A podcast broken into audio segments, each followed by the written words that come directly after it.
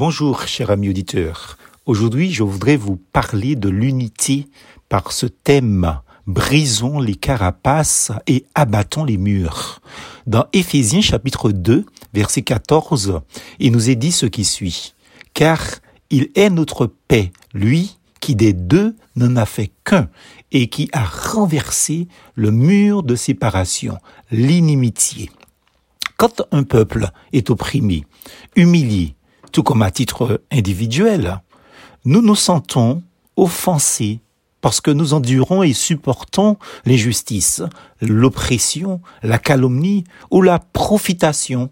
Si nous ne pardonnons pas de tout notre cœur, nous entassons au fur et à mesure autour de nous des briques les unes sur les autres afin de nous protéger. On traduit ici cela par l'expression en vogue. Ben, se forger une carapace, car nous évoluons dans un monde où il y a beaucoup trop d'incivilité, que l'on est arrivé à la peur de l'autre, à la méfiance du vis-à-vis. La crainte est omniprésente dans la, dans la société, dans les familles, à l'église, ben dans, dans le monde en général. Nous nous disputons sans cesse, sans répit, et la colère rime avec irritation, et trouble rime avec désarroi, et nous jugeons tout par l'émotion.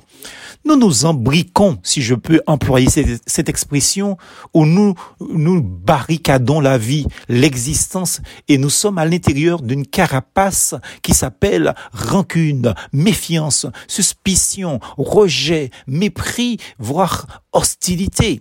Nous coupons la relation avec le prochain pour éviter qu'il nous blesse encore et encore. Nous élevons des murailles autour de nous. Nous sommes emprisonnés d'abord de nous-mêmes. Je ne l'ai jamais vu. Mais on dit que dans l'oasis saharienne de Timinmoun, d'innombrables murs de latérite rouge séparent les habitations les unes des autres et encadrent les sentiers. Il y pleut à peu près tous les trois ans cette eau du ciel, ben oui, est une bénédiction pour l'oasis. Elle lave les chemins, les plantes poussiéreuses, elle fait jaillir du sol en quelques jours d'innombrables plantes et les murs de séparation tombent. Dans la Bible, l'eau vive, la pluie qui fait revivre le désert est un symbole du Saint-Esprit. Si nous laissons la liberté d'action au Saint-Esprit de Dieu dans nos vies, eh bien, il détruit les murs de séparation d'avec les autres, les murs d'amertume, de colère, etc.